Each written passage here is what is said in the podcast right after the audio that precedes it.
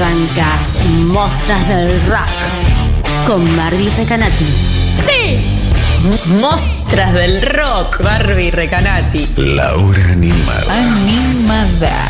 Por futurock.fm.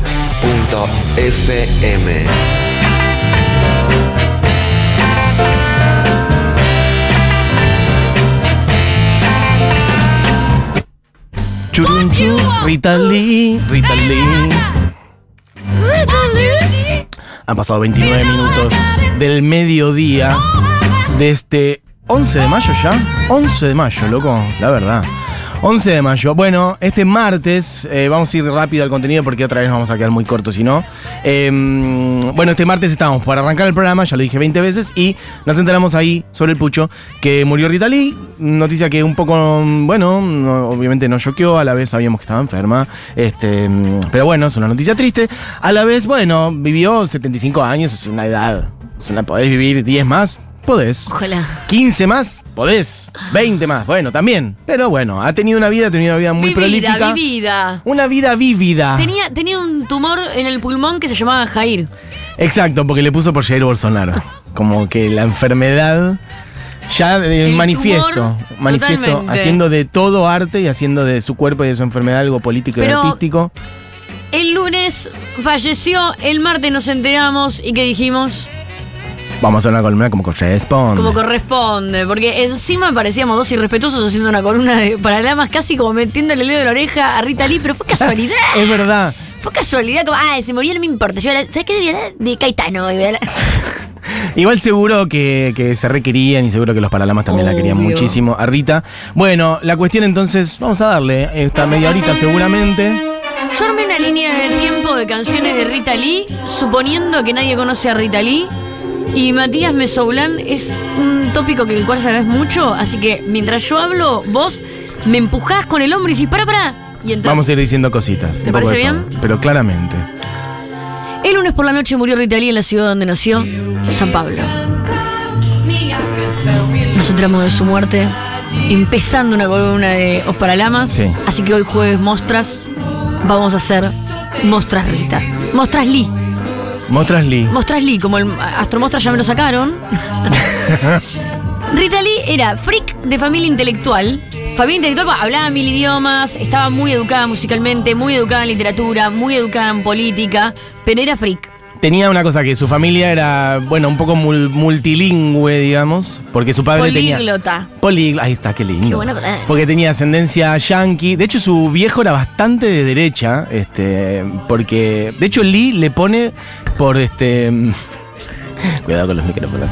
Eh, el apellido de ella, Jones, vía su padre, pero el tipo admiraba a un, a un militar yankee de, de- en plan esclavista, o sea, de, todo- de la guerra de secesión yankee. Sí, sí, y le pone Lee a sus tres hijas, de hecho. Eh, bueno, nada, esa es la influencia de su padre. Su madre, también herencia, por otro lado, nacida en San Pablo, pero de herencia mm, tradición tana. Entonces sí tenía como una mezcla de, de idiomas, padre y madre de Brasil, pero madre de origen italiano, padre de origen yankee. Y la mandaron a estudiar a un liceo francés, como acomodada, Sí, sí, sí, San Pablo. muy- igualmente, eh, esto es muy eh, de la época de la dictadura, que los rebeldes en la dictadura muchas veces eran intelectuales educadísimos.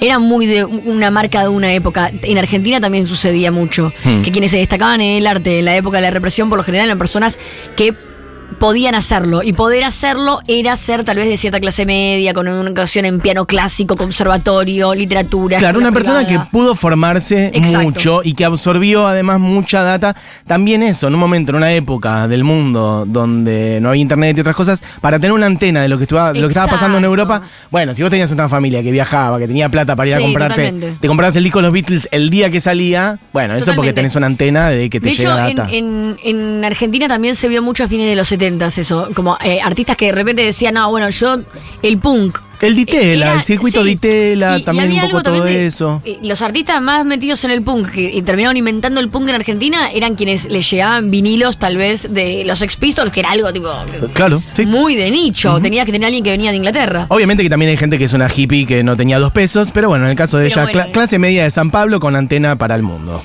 Arma, eh, Rita Lee arma a los mutantes en el 66 con los hermanos eh, Arnaldo Bautista y Sergio Díaz. Ah, Arnaldo era el novio.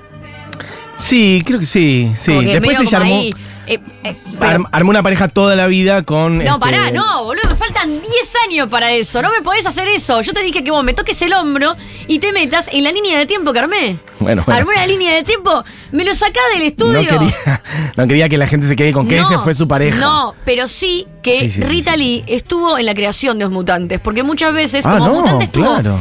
tuvo Rita Lee un par de años y después tuvo una continuidad muy larga sin ella y queda como una historia donde, eh, no sé, tal vez Rita Lee es cantante, no, es fundadora de los mutantes. De hecho, es, es antecesora a ellos, porque ella arma un grupo con unas chicas, lo decíamos la otra vez, las Teenage Singers, esa cosa de cantar en inglés, que también es muy transversal, lo decía la otra vez, Argentina, Uruguay, como si fueran los Shakers, esta cosa como de imitar a los Beatles, hacer versiones. Eran primero tres chicas, después creo que se suman otros tres chicos, son Y ahí- seis. sí, y ahí se van algunos, no sé qué, y quedan Mutantes. ellos dos y ella, y dicen, bueno, os mutantes. Pero acá, eh, lo que vos decís de cantar en inglés, o mutantes empiezan cantando canciones de los Beatles en televisión. Y ahí es donde aparece el cruce, que para mí es como, eh, de lo poquito, pues no voy hablando de los mutantes, pero de lo poquito sí que me parece importante si no tenés idea de la banda, que habla muy del Henry Talí, es que ellos terminan por la televisión entrando a tocar eh, como banda de eh, Gilberto Gil, me vas a tener que ayudar con la pronunciación. Gilberto Gil. Y yo voy a decir todo en argentino. No te preocupes, no hay ningún Ah, problema. Es como una subtitulación. No problema. Y Caetano.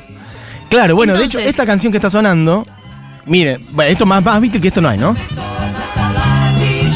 Ahí, bueno, medio, suena medio samba. Pero hay un como un corno francés, o sea, está todo lo que es Sgt. Pepper. Psicodelia total.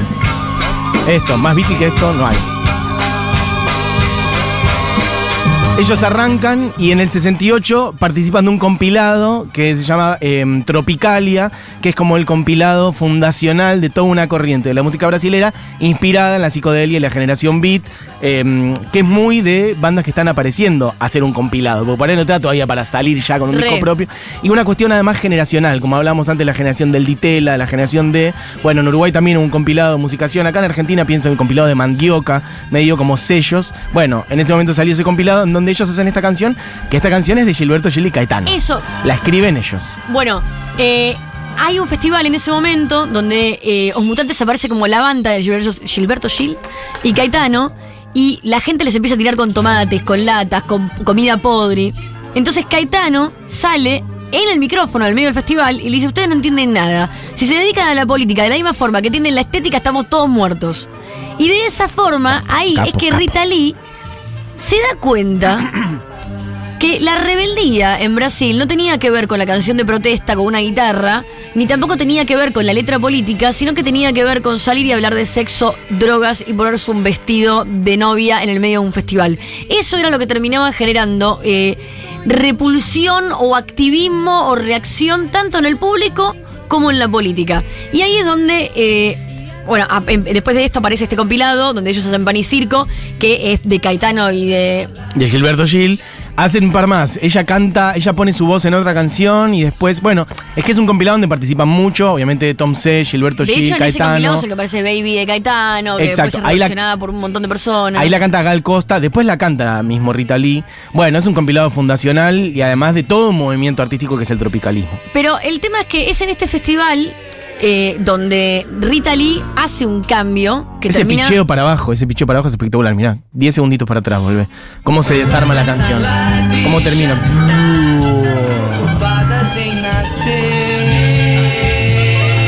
Es, es en este festival. Eso en el año 68, amiga. Una locura. Es en este festival que, que Rita Lee y Os Mutantes toman la dimensión de ser una banda por fuera de Caetano y de Gilberto Gil. No lo puedo decir, es que me, me- me siento como si estuviera Sí. hablando un pésimo. Gilberto Gil, es muy simple.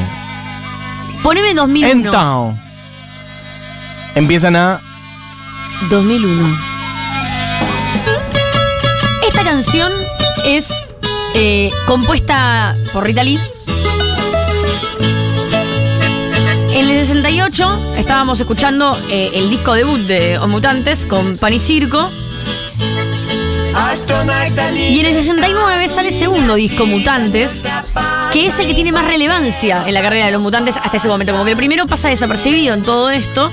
Y acá aparece esta canción de Rita Lee, que la letra es de Tom C.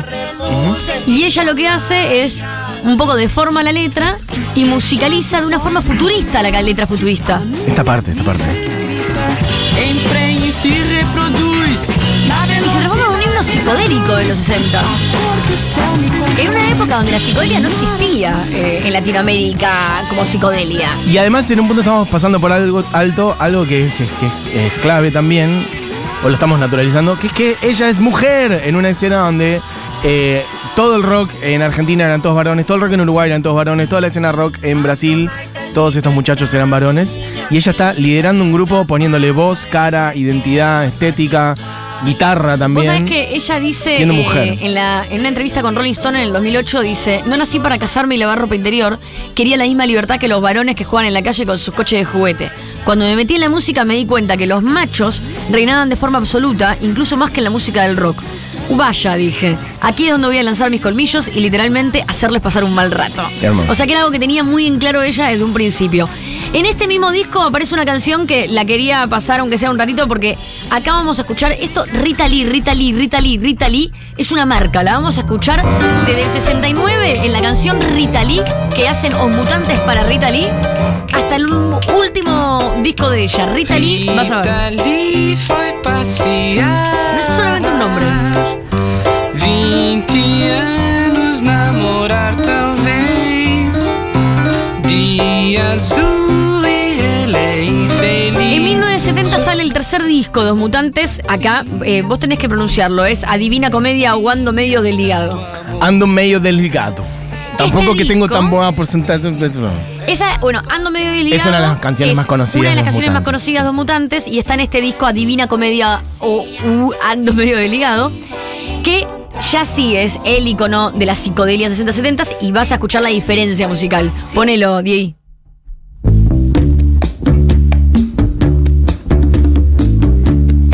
Ese inicio de bajo es medio time of the season. In the time of the season. Pero las guitarras.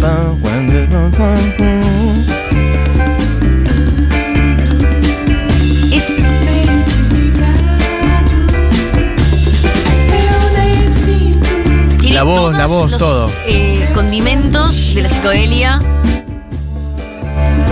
Beat inglesa.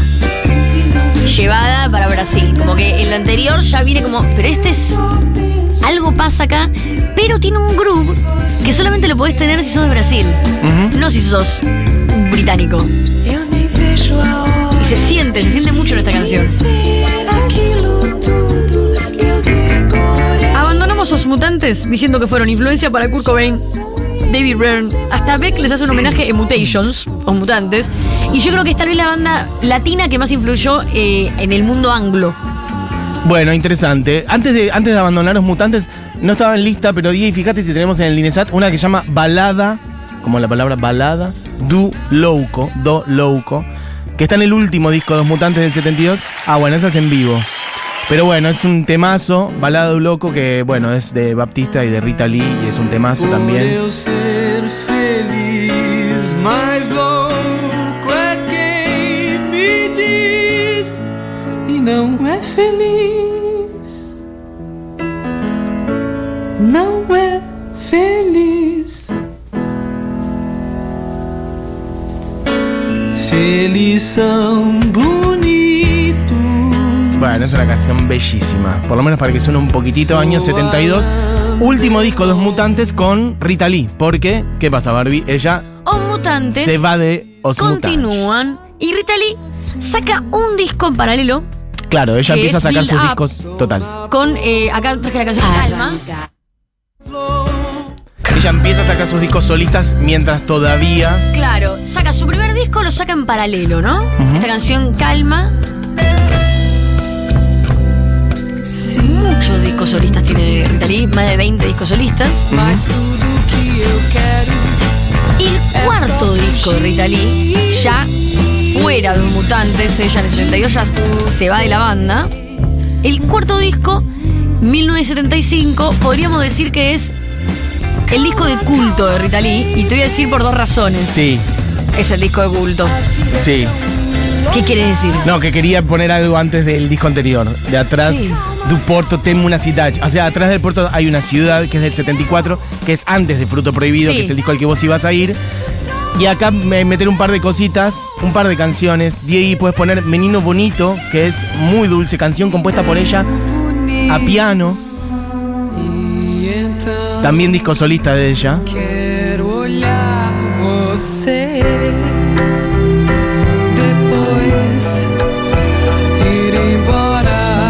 De paso hacer como una pasadita por algo de Caetano, porque bueno, en estos días también, obviamente, este, un montón de músicos de Brasil despidieron a, a Rita Lee diciendo un montón de cosas. Tenemos algunos audios de eso, tenemos audio de Gilberto Gil, unos audios de Roberto de Carvalho, después contaremos un poquito más.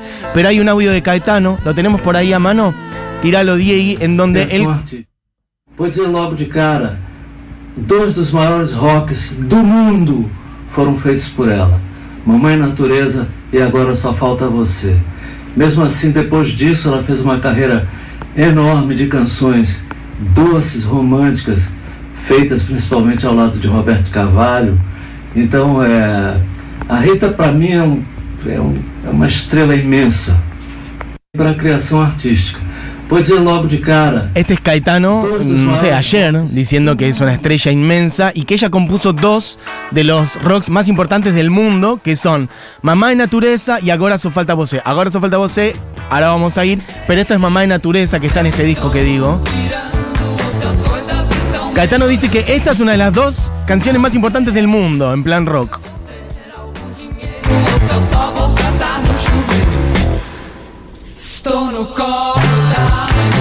Compuesta por ella, solo por ella, ya en su disco solista, y quería meter un último guiño de Caetano, que él la menciona en una canción, tirala más o menos a los 20, 20 segundos más o menos. Caetano es de Bahía, y San Pablo es una ciudad inmensa, una urbe gigante, de las más grandes del continente, y llegar, ahí dice Caetano, esta es una canción de él que se llama Zampa, que cuando llegué a Zampa nada entendí. La dura poesía concreta de todas las esquinas, la deselegancia discreta de todas las meninas, y la menciona Rita Lee, por eso lo traje. Y dice, todavía no existía para mí Rita Lee. Ainda não havia para mim, Rita Lee, a tua mais completa tradução. No existía un Rita Lee para mí, su completa traducción. Alguna cosa acontece en mi corazón cuando cruzo Ipiranga y Avenida San Juan. Que só quando cruza Ipiranga e a Avenida São João. Bueno, que son dos avenidas muy importantes de Zampa. Así que eso, como un, un pasajecito por algo de Caetano y de este disco, que es Sí, de la importancia de Rita Lee eh, culturalmente en todo. en su influencia, él, bueno, y Caetano diciendo eso, que ella compuso dos de los rocks más importantes. Uno está en este disco y el otro ya está en Fruto Prohibido. Ahí voy con esto. En el 75, eh, el disco de culto más importante por dos razones. Fruto prohibido. Primero, porque la palabra fruto prohibido en la década de la prohibición y las letras de este disco sobre sexo y libertad obligaban a que sea artista de culto sí o sí. Porque estaba prohibida y consumida en las sombras en un montón de espacios de Brasil. Pero este tema, ahora so falta você, Ujú. Ah, muy bien. Ahora solo falta vos. O sea, ahora solamente faltas vos. se transforma en el himno juvenil de Brasil a mediados de los 70. Es hermosa esta canción, me gustaría cerrarla con una esta canción. Dale, perfecto. Así que la vamos a escuchar en un rato. Y segundo de culto, porque en los 90 vuelven los mutantes con todo por Kurt Cobain y todo lo que contaba, y la gente redescubre la discografía de Rita Lee. Y este disco sobre todo, con otro temón que es uno de sus hits, o Vela Negra. Que este es el que pusimos el otro día. Exacto. No me acuerdo si Que pusimos esta versión u otra. Como en un acústico de ella que sale en los 90, revive en un disco en vivo que sale más adelante. Hace un MTV Unplugged también. Bueno, este sí. De hecho, este es el que ella dijo. eh, hay una de dos biografías en donde ella escribió una especie de profecía de qué iba a pasar cuando ella muriera. Y dice: Cuando yo muera, en los medios van a decir, algunos van a decir. Ah, todavía estaba viva, esta vieja de mierda. Otros van a poner eh, diciendo, bueno, como vimos el otro día que decían la reina de la bossa nova, que iban a hablar con desconocimiento de ella, y ella dice, bueno, la gente que realmente me quiere va a poner oveja negra. Así que bueno, el otro día sonó esta y es la que está ahora de fondo también. En 1978 sale el disco Babilonia, donde precisamente es en Jardines de Babilonia que damos comienzo a la etapa rock and roll de Rita Lee, que viene completamente influenciada por su nuevo socio artístico, co-compositor de sus canciones, productor, compañero sentimental por casi 50 años hasta el último día. El señor. Lo vas a pronunciar vos. Roberto de No es tan difícil. Roberto Tu Carvalho. Tu Carvalho. Esa, acá todo lo que ella hace lo hace con él. Él se transforma, no solamente es, es su pareja, sino que es como que encontró su, Un socio artístico, su socio a creativo, todo de nivel. vida. Pero se nota mucho la influencia acá, porque se- hay como. A partir de acá empiezan las armónicas, los pianos, es como blues, blues rock lo que empieza a hacer Rita Lee durante un tiempo largo. Al año sale el disco Rita Lee, Rita Lee, con la canción Mania de Bosé. Mania de Bosé. Acá,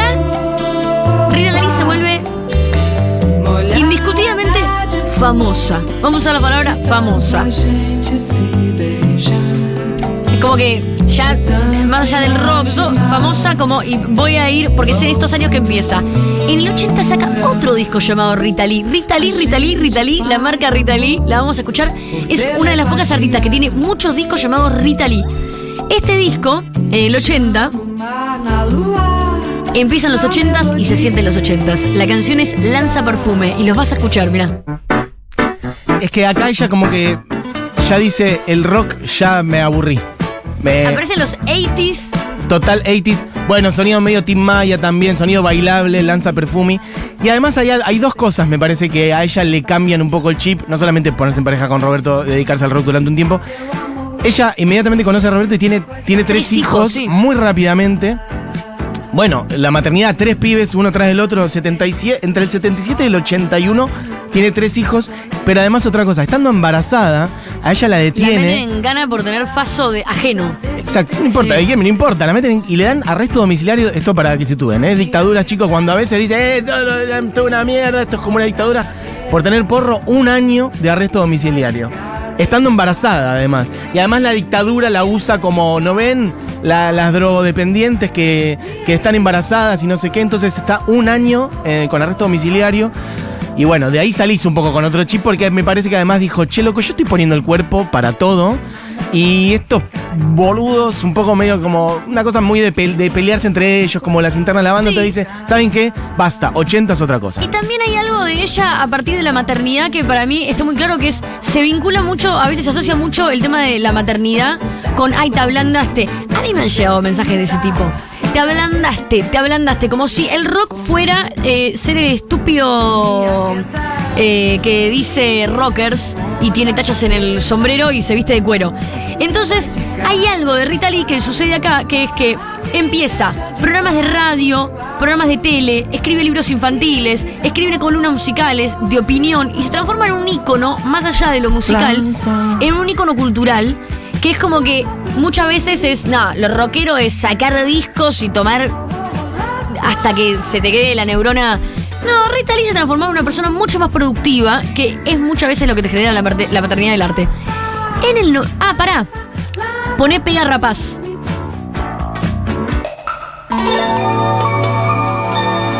Acá empiezan a haber discos también que son Rita y Roberto. O en la etapa de Flerte Fatal aparece la cara de Roberto. Ella eh, es como que empieza, está mucho disco Rita Lee, mucho disco Rita Lee con él atrás y también mucho disco de dúo. E- Ellos se transforman como en una sociedad, Una sociedad muy visible. Artística, personal, sentimental. En el 93, otro disco llamado Rita Lee, me encanta eso. sí, es muy de no Brasil. vas a olvidar mi nombre nunca más en la vida. Es muy de Brasil, hay muchos. Elis Regina también tenía varios que llamaban Elis Regina. Tim Maya tiene como 10 que llaman Tim Maya. O sea, no sé cómo pre- no sé cómo pretendían que después la gente entendiera de qué disco se estaba hablando, pero bueno. Da igual, yo. 1993, otro disco llamado Rita Lee saca este temón que para mí es símbolo también de Rita, todas las mujeres del mundo.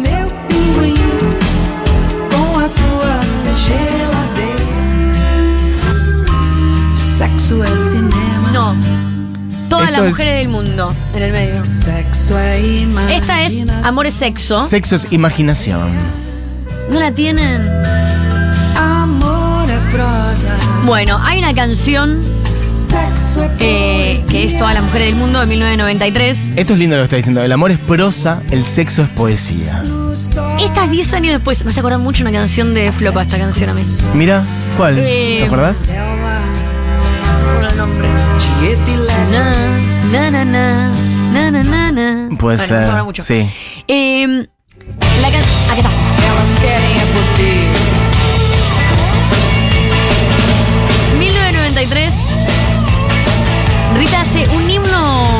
Mujeres. Un himno feminista del rock. Mães assassinas, filhas de Maria, delícias femininas, nazis judias, gatas gatunas, quengas no Sírio, esposas drogadas, tadinhas, malvadas. Rock and roll. Memphis Pero la total- Meet Rita Lee, ¿eh? Esto también lo que decías antes, para mí la gente que mejor entiende el rock es la gente que entiende que no es un estereotipo estético, sino que es libertad. Entonces, haces Libertad. eso cuando te ganas, después haces otra cosa. Sí, la gente que está presa y- de un sonido es la gente más boluda sí. de todas. o sea. Contracultura, rebeldía, eso no siempre es eh, insultar a una mujer porque es linda o eh, decir rocker o qué sé yo. Eso es todo lo Claro, pero, contrario. eh, el la- punto, sí. me enojé mucho. El punto es que en 1993 saca esto, 2003, 10 años después, y esto me ceba por la siguiente razón. Saca Balcobaco con la canción Amor es Sexo, que es la que estábamos escuchando antes. Sí. Acá Rita tiene más de 50 años. Amor é ¿Y pensamento. sabes qué? Si hay algo rebelde, si hay algo rockero, es tener más de 50 años, Y ser ser una mujer. mujer y escribir este tipo de canción. Hablar de Porque- sexo después de los 50.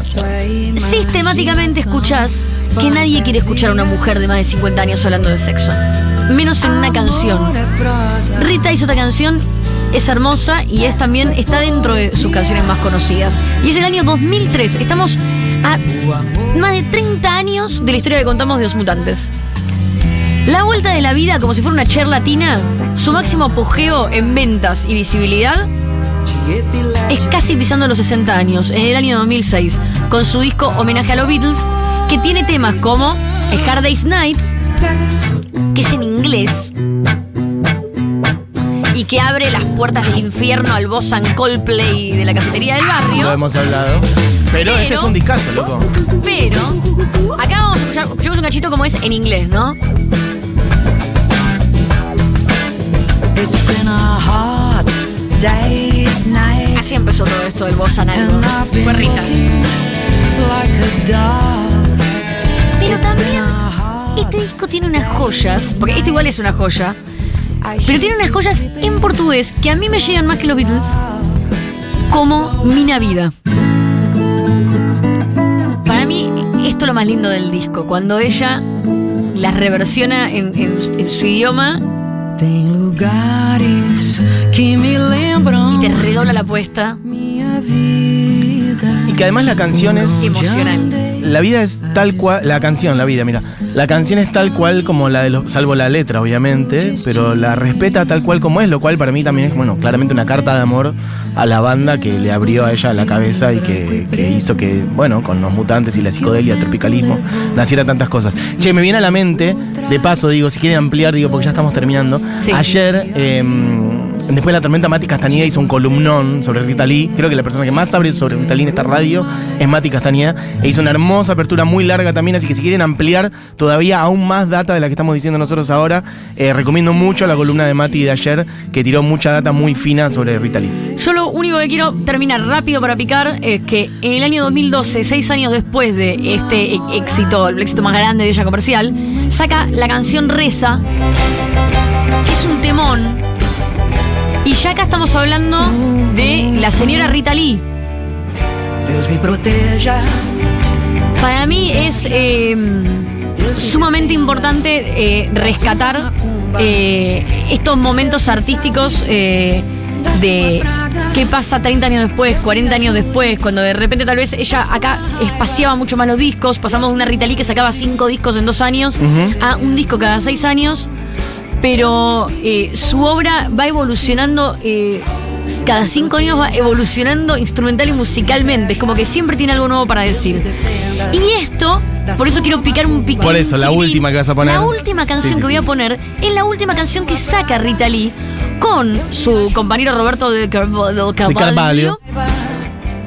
Y eh, un featuring con. eh, Un featuring. featuring Ponela, ponela, ponela, porque ya no vamos a llegar. Con poquito. Borato. Es una canción. Ellos están en la tapa. Ella ya luce como la señora de setenta y pico de años que es. Ella ya tiene cáncer. Y eh, la canción es todo distinto a toda su carrera. Es como todo lo que pasa en esta canción no pasó en toda su carrera. Y a los 75 años lo pudo hacer, a los 73 años.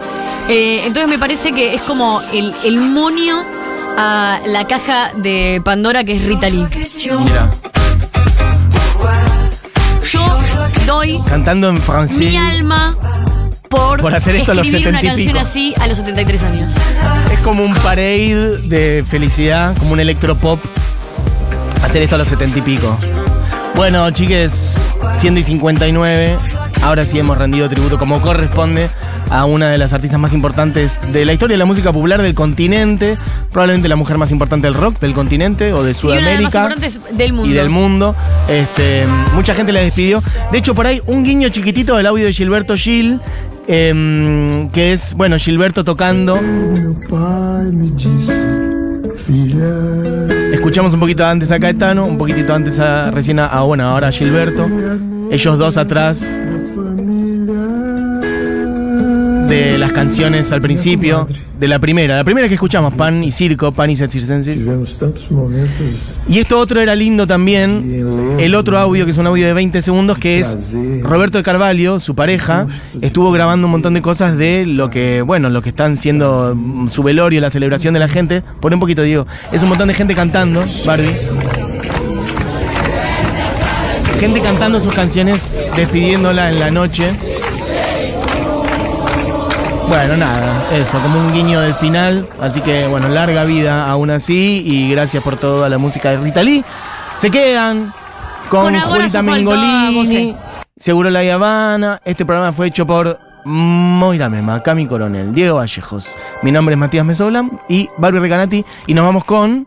Ah, eh, me encanta. Quiero reivindicar mi derecho a pronunciar mal todos los idiomas, menos el porteño. Ahora so falta vocé.